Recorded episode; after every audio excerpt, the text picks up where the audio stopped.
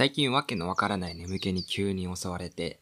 一度眠気に負けて寝てしまうと、しっかり活動したかったコアタイムが過ぎ、時間に絶望しつつも、ああ、眠って幸せになれるなら、変に抗わずに素直に生きるのもありだよなーって発想の転換をしたものの、いやでもそれってゾンビで溢れる世界なら、一番最初にやられるやつやんって、自分のモブキャラマインドを正されました。モブでもいい。幸せでいたい。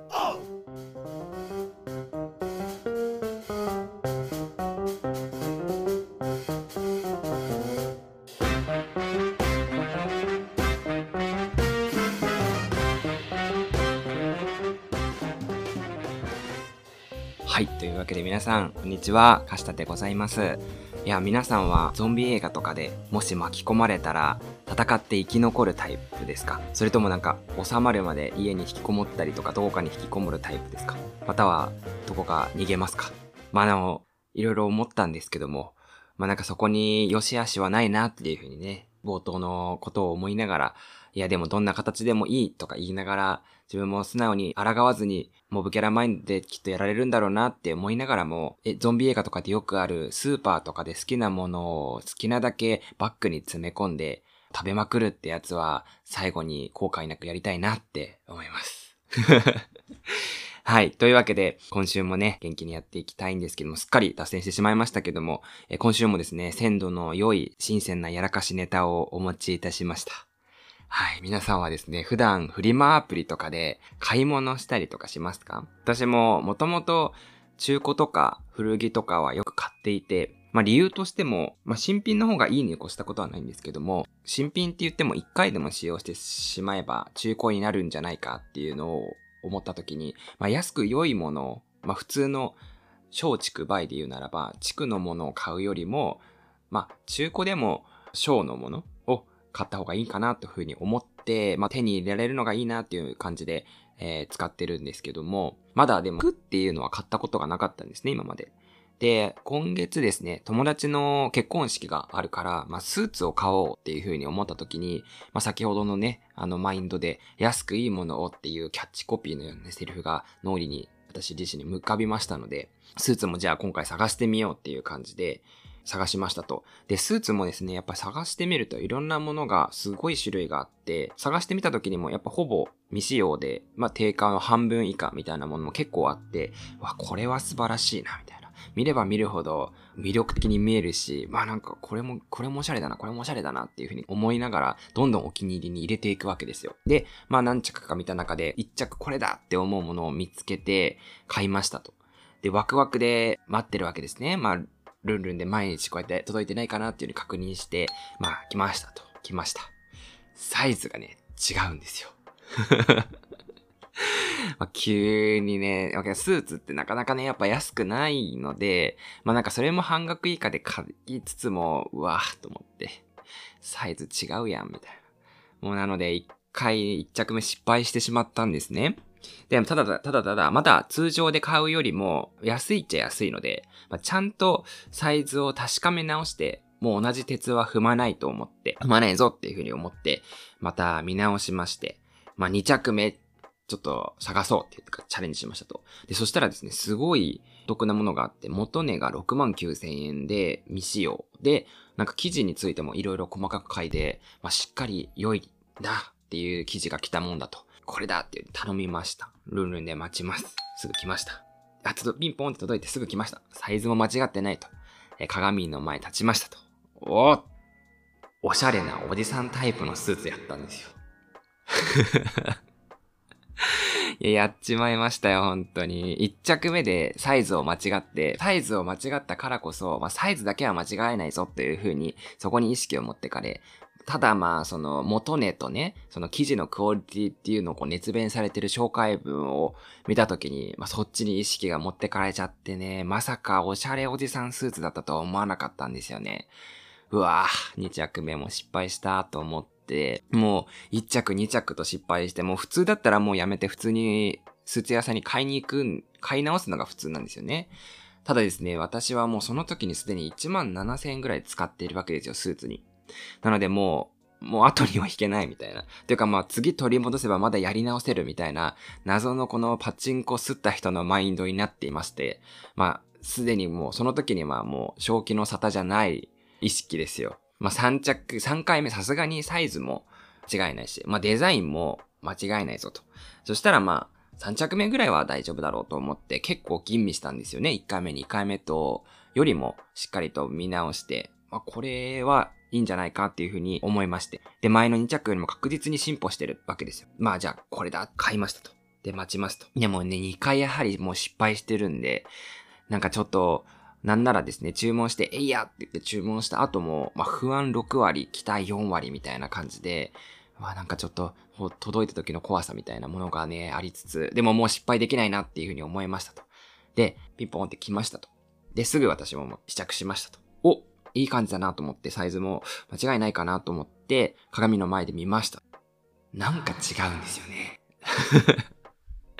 まあなんかサイズも間違ってないんですけども、なんか中学校の入学で、兄弟のお下がりもらった子みたいに、なんかちょっとブカッとしてるんですよ。うーん、なんか、3度目の正直なのにね、しっかり失敗しましたと。また違うところで失敗して、もう心の中でね、大号泣しましたね。もう、なぜ私はまともに着れないスーツを3着も買ってしまったのかと。あー、みたいな。あー、これか、みたいな。この、まだやり、取り直せるとか、取り返せるとか、焦るなっていう風にね、なんか変なドーパミンやらが出てて、よくわからない成分がこう脳から出ることによって人間はまともな思考を奪われて一発逆転を狙ってしまうんだなっていう風にね、今回はね、感じまして。まあでも、友達の結婚式の日取りが早、ね、もう変わるわけではないので、まあスーツはこんな3着ではいけないっていう感じでね、まあしっかりとこのまま買い続けてしまうと家族分のスーツが揃ってしまうと危惧したカシタはですね、後日ちゃんとあのお店でスーツを買いに行きました。まあ実際にどんな感じか、3着ぐらいね、実際にそこでも比較して、まあ試着してみて、決まって、あ、これいいなと思って決まって、やっぱスーツはね、無理やなと。やっぱ同じサイズって書いてあっても、自分にこれが合う、これが合わないっていうのはやっぱ着てみてわかるものだし、これがいいなと思って行ったもののね、やっぱイメージと違うっていうのは普通の服でもあるものですから、なぜかね、あの、フリマアプリでスーツを買っただけなのに、パチスロでしっかり吸った価格に陥りました。いやもうこれをやらかしネタと言わずしてなんとなると。でね、大金はたいてエピソードを買いました。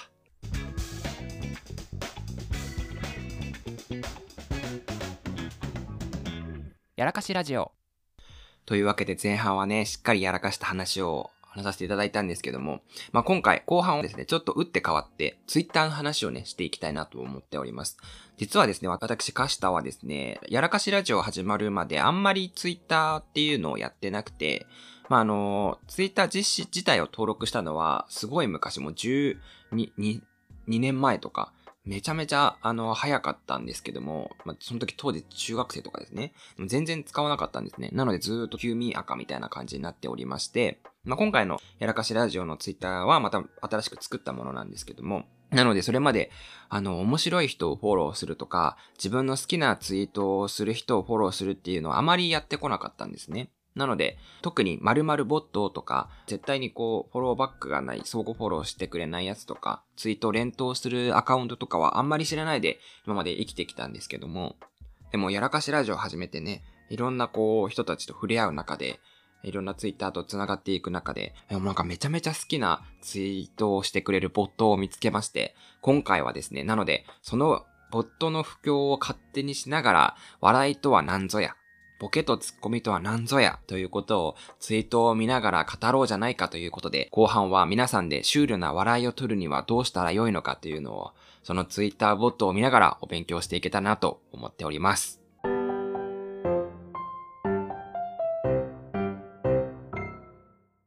やらかしラジオ。私がハマっている今回の教科書にするツイッターのアカウントは、俺のユーモアボットです。皆さん見たことありますか？このアカウントですね、今53万3000人のフォロワーがいるすごいアカウントなんですよ。で、しかもですね、始めたのが今年の6月という驚異の人気ぶりですね。うちのアカウント5月から始めたのにまだ100人にも満たない。なんという差だと。恐ろしいということで、このアカウントはですね、どういうアカウントかというと、日常でも誰でも実践しやすいシュールな笑いを提供してくれるもので、すごい文章は短いんですよね。な、だけど、いつも最後の結びに、〇〇すると受けますっていう、あのー、結びコメントをするシュールな笑いハウツーアカウントなんですけども、このアカウントはこう、どういうシステムかっていうと、いろんな皆さんからの応募フォームみたいなのが、あの、ホームにあって、それをいろんな人がこう投稿した中で何個か採用されてネタができるっていう、みんなで作っている感じのアカウントになっておりまして、まあ、ちょっとね、どんな説明するよりも最初にこう3つぐらいですね、どういうものがあるのかっていうのを連続で紹介していきながら、あ、こういうもんかというふうにみんなで見ていけたらなと思っております。じゃあちょっと3連続で紹介していきますね。俺のユーモアボットを紹介します。ツイート。1つ目。読めない漢字があるときに、あ、これまだ習ってない漢字だなって言うと受けます。二つ目。クレジットカードで会計中の友達の横で適当な4桁の数字を音読すると受けます。はい、三つ目。友達と歩いている時に、ちょっと待って、紐がほどけたと言ってパーカーの紐を結ぶとちょっと受けます。はい、いいですね。なんか、じわじわ来る親しみやすい笑いですよね。なんかこう、あの、ドカンと一発を狙うっていうよりは、こう、突っ込みたくなるボケというか、なんかすぐツッコミが想像できる、しやすいボケがいいんだなっていうのをね、この3連続見ながら思いながらですね、あ、これなんか、いくつかのパターンというか、傾向と対策みたいなのがあるんじゃないかなっていうふうにちょっと分析しまして、今回ちょっと3つのあの、お笑いパターンっていうものを私がちょっと個人的に分析してまいりましたので、ちょっとそれも紹介していけたらなって思います。一つ目ですね。えっ、ー、と、くくりで言うと何かなっていうと、お前誰だよ誰目線だよ的な立場で言うセリフが、ちょっとボケとしてパターンあるなと思って、紹介していきます。これも3つ紹介していきます。1つ目。女性と焼肉へ行って、これもう食えるぞとお父さんのモノマネをしながら肉を取ると受けます。2つ目。海外旅行に行く前に日本をよろしくと言うと受けます。いや、まさに突っ込むとするとお前誰だよなんですよ。その二つ。誰目線だよみたいな感じなんですよね。二つ目のパターンを紹介すると、当たり前のし、セリフだけども、タイミングをずらして言ると、ちょっと、おいって突っ込みたくなる感じのやつですね。こちらもどんどん紹介していきます。一つ目。えー、飲食店の席につき、メニューを開いた瞬間に、決まったって言うと受けます。ちょっとうざいな。二つ目。あ、仕事の定時間際にエナジードリンクを飲んで、よしもう一頑張りって感じ出しながら、定時で帰ると受けます。これはね、まさに突っ込むなら、早えよですよね。じゃどんどんいきますね。三つ目。まあ、分類すると、めちゃめちゃ褒めちぎって相手をよいしょするタイプのパターンですね。一つ目紹介していきます。相手の名前を初めて聞いたとき、いい名前だね。私が湯婆婆だったら奪ってたよって言うと受けます。二つ目。うまい飯屋に行って、うますぎる。店出した方がいい。って言うと受けます。三つ目。えー、飴とかお菓子を誰かからもらった時に、家宝にしますって言うと受けます。これはね、素直に笑顔になるタイプのものですよね。いや、なんかそれぞれこの3傾向を紹介していきながら、まあそれぞれ共通していいなって思ったポイントがあったんですよ。これ何かなって思った時に、誰も傷つけない笑いなんですよね。まあまあさらに言うと、相手の意見を否定せずに、ポジティブに受け入れて笑いに変えるっていう、なんか仕方。これですね。まあ、まさに、この、それを言、体現しているものがあって、これちょっと、このそのまま紹介していきますね。こう、引用するのであれば。試着をしている友達に、これも似合うと思うわ、と言って、全く同じ服を持っていくと受けます。とか、まさにこれで、普通だったら、まあ、カップルとかでね、これとこれどっちがいいっていう風に聞かれた時に、あ、こっちいいじゃん、みたいな。でもこっちも捨てがたくてこれも合うね。似合う似合うっていうのが、まあ、最、どっちも否定せずに、まあ、どっちもいいよっていうのを、ちょっと、こう、具体的にね、こう言いながら、適当じゃないよっていうのを言うのが、まあ、一つの正解パターンかなとも思うんですけども、そこでですね、一回その予想を裏切って相手に、これも似合うと思うなって言ってこう持ってきたやつがなんだ、私が似合うってえ、いうものを認めてくれないのかなっていうふうに思わせたと、一度相手に落胆させたところで同じ服を持っていくっていうとね、予想外ですよね。同じやんみたいなね、ところでちょっと笑いがね、生まれると。いやー、これはね、みんな聞きながらですね、この誰も傷つけない笑いであったりとか、もうふとした時にこう親しみやすく笑わせてくれるっていうこの存在がもし人としてそういう人がいたとしたら、まあ、こいつ何しても楽しそうだよなっていう風にね、思いますし、まあ、なんかそういう人を楽しそうに過ごしてる人の周りにいたら、まあ、だんだんやっぱ居心地いいなって思ってくるし、ねなんか友達になりたいなっていう風にね、思いますね。まさに 思います、思います。で、まあ、このツイートとかを見ながら本当に思うのが、まあ、なんかこれだけ53万人とかフォロワーがいる中でみんないいねとかリツイートとかしてるのを見ていると、わ、笑いっていうのはな大きな爆弾じゃなくていいんだなっていうのをね、思いました。面白い人ってよく、あの、好きな人の条件はとかで言われた時にね、何でも、いつでも笑わせてくれ、笑わせてくれる人とかで、は大爆笑みたいなのを提供してくれる人よりも、クスッと日常でなんだよそれみたいな、こう、小ボケをね、こう少し小さいクスっていう笑いをばらまいてくれていく人っていう人の方がなんかこう親しみやすい人だなっていう風にね、こう笑いのガードを緩めさせて、いつの間にか自分もガチガチのね、ちょっと心のところを解きほぐしてくれるというか、なんかそういう人がやっぱ求められてるんだなっていう風にね、思いました。ただですね、まあこれを紹介した時に、まあ一定数の方ちょっと思ったと思うんですけども、これはですね、あの初対面の人にはさ、さ、ね、してはいけないというか、おすすめしちゃいけないものだなっていうふうに思いますね。これはちゃんと信頼関係が構築された上で、ある程度仲良くできた中でやるものであって、えー、初対面でね、いきなりまあなんか、あの、あ、紐結んでいいですかって言ってね、あの、パーカーの紐結んだりするとね、こいつ絶対やばいやつ。笑った方がいいのかわかんないみたいなのが一番やばいやつなんだよ、みたいな。しかも笑わずに、真顔とかでやられてたらね、ちょっとこれ突っ込んでいい方なのか、みたいな。ちょっとやばいかもしれないみたいな認定される危険性があるのでね、ちゃんとケースバイケースで使っていけたらいいかなと思います。皆さんもちょっとね、あのー、そのまま使えそうなボケがあったら、ちょっと好きあらば、カップルとかでいらっしゃいましたら、または友達とかでいたらね、飲食店入った時にすぐ、もう決まったとかね、試着室とかでね、あ、これいいよって言いながらね、こう、持ってく勇気みたいなのね、ちょっと挑戦してもらえたらいいかなと思います。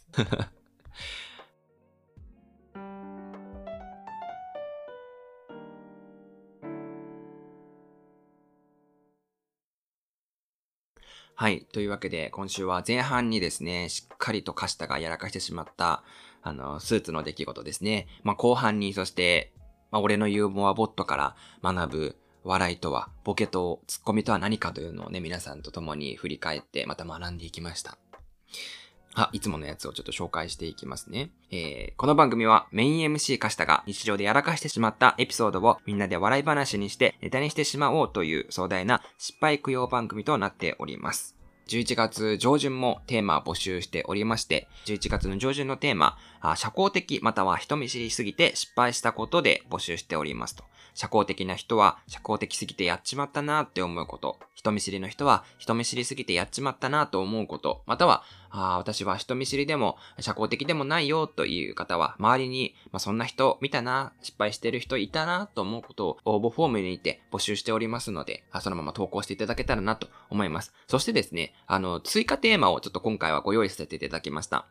以前ですね、あの、私も世にも奇妙な物語が大好きでっていう話をさせていただいたんですけども、ちょっと大学生の時にですね、狂ったように世にも奇妙な物語をずっと見ていた時期がありまして、まあ、せっかくちょっと、あの、ポッドキャストやらせてもらってるので、まあ、ちょっと世にも奇妙な物語について語りたいなっていうもう回を、あの、準備したくてですね、皆さんの中で、えー、もし印象に残っている世にも奇妙な物語のエピソードがありましたら、ちょっとそれについても新しくタイトル欄作らせていただいたので、そちらもちょっと募集しております。簡単な、このエピソード忘れられないなとか、あ、この話、あ、私好きだったな、みたいなのをね、ちょっと募集しておりますので、まあ、あの、おぼろげな記憶でね、こんなのあったかな、みたいな。または、あの、私が世にも奇妙な物語もし作るとしたらこんなんあるな、みたいなのもね、全然募集して、何でも募集しておりますので、はい、ぜひよろしくお願いします。もちろんですね、今まで世にも奇妙な物語、よく知らないよとか、ちょっと怖いとかで見てなかった方も、あの、楽しめるようにちょっとそこは説明しつつ、みんなでね、楽しめていけたらなと思いますので、気軽にちょっと2点の方ですね、先ほどの11月上旬のテーマ、社交的または人見知りすぎて失敗したことと、あとは世にも奇妙な物語についての印象に残っているもののエピソードについて、え回答していただけたらと思います。もう本当に気軽に投稿していただいて大丈夫でございますので、ご協力お願いいたします。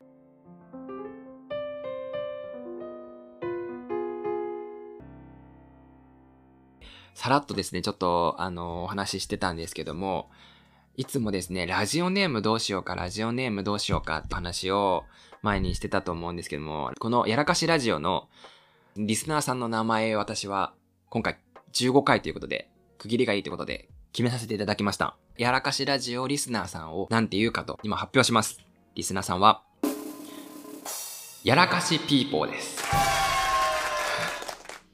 はい。なので、略して紹介するとしたら、えー、ラジオネームじゃなくて、ピーポーネームというふうにお呼びいたします。これね、なぜかっていうと、やらかしピーポー、会社で入社した時の同期の子がずっと、わ、おっつ、やらかしピーポーとか言ってる同期の子がいて、なんだこのテンションはって最初は思ったんですけども、そこの職場でですね、月日が経っていくうちに、その子がずっと、あ、やっちまった、やらかしピーポー、私ほんとやらかしピーポーだわっていう風に気兼ねなく言い続けてる影響を受けて、周りの方ですね、年代関係なく、やらかしピーポーっていう技が触れ回ったっていうエピソードを思い出した時に、あ、これはちょっとやらかしラジオを出してやらかしピーポーもらってもいいかなというふうに思いまして、友達にそのやらかしピーポーっていうものをもらっていいですかっていうふうに言ったら、あ、いいよ、全然使ってっていう風にね、あの許可をいただきましたので、皆さんこれからリスナーさんのことを、やらかしピーポーという風に、略してピーポーネームっていう感じでね、あの、呼ばせていただけたらなと思います。ピーポーネームってもう、なんか、よくわかんないですからね。日本語訳すると、人々の名前っていうね。えみたいな。初めて聞く人は、あの、ね、英語間違ってますよって言われるかもしれませんが、あの、ちょっとね これからちょっと浸透させていただけたらなと思います。一応ですね、ちょっと、あの、ピーポーネームっていうのが、あの、他のラジオさんと被らないかなっていう風にちょっと心配しまして、まあちょっとエゴサを簡単にしたんですけども、一応出てこなかったと。で、まあ、なんかそういうのが他のところで使われてたらちょっと、あの、申し訳ないなと思ってそういうのもインターネットで探したんですけども、お疲れピーポーとか、まあ使ってたらしいんですよ。ただですね、今死後になってるみたいで、あの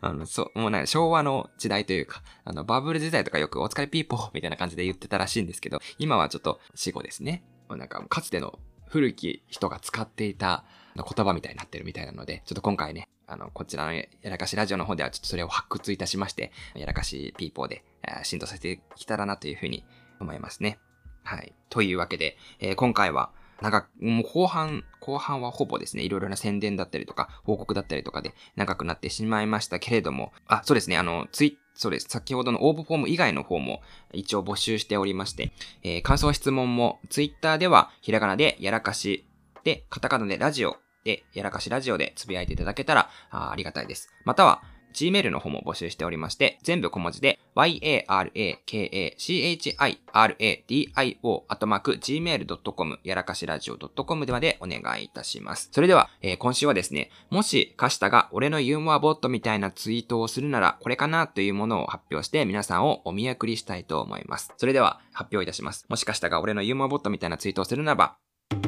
冷蔵庫の中のもの好きに使っていいからね。と友達に料理を作るようにお願いして、中を見たら乾パンしか入れてなかったら受けます。